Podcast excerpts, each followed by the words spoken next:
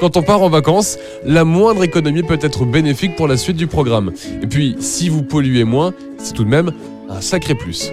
Alors, si je vous disais qu'avec l'éco-conduite, non seulement vous réduisez vos émissions de gaz à effet de serre, mais aussi qu'en moyenne, vous pouvez réaliser jusqu'à 261 euros d'économie par an pas vraiment négligeable.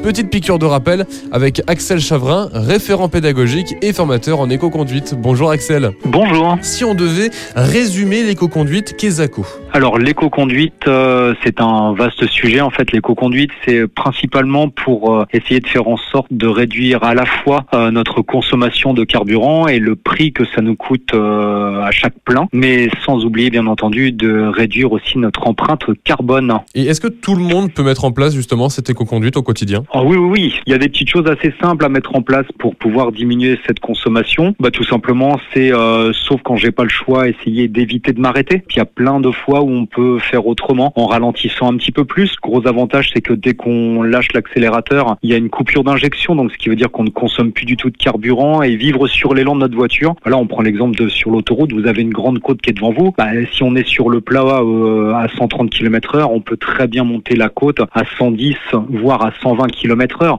ne serait-ce que de perdre quelques kilomètres heure, nous fait gagner en consommation instantanée énormément. Après, en descente, bah, vivre un peu plus sur l'élan de la voiture, voilà, essayer de profiter de l'inertie de, de, notre voiture. Euh, l'éco-conduite, en, quelques chiffres, ça ressemble à quoi? C'est une réduction déjà de 10% en moyenne de la consommation de carburant par tranche de 10 km heure. Si je prends mon initiative personnelle de rouler à 110 au lieu de rouler à 130, je baisse de 20% ma consommation de carburant. Mmh. Donc ça, c'est vraiment des choses qui ont un impact clairement euh, quantifiable. Merci Axel. Il n'y a pas de quoi, très bonne journée. Et Axel Chavrin, je rappelle que vous êtes référent pédagogique et formateur en éco-conduite. L'éco-conduite, c'est des économies de carburant, mais c'est aussi moins de stress avec une conduite plus souple et des risques d'accident réduits en roulant plus lentement. Vous retrouvez plus d'informations sur le site www.mapreventionaco.fr.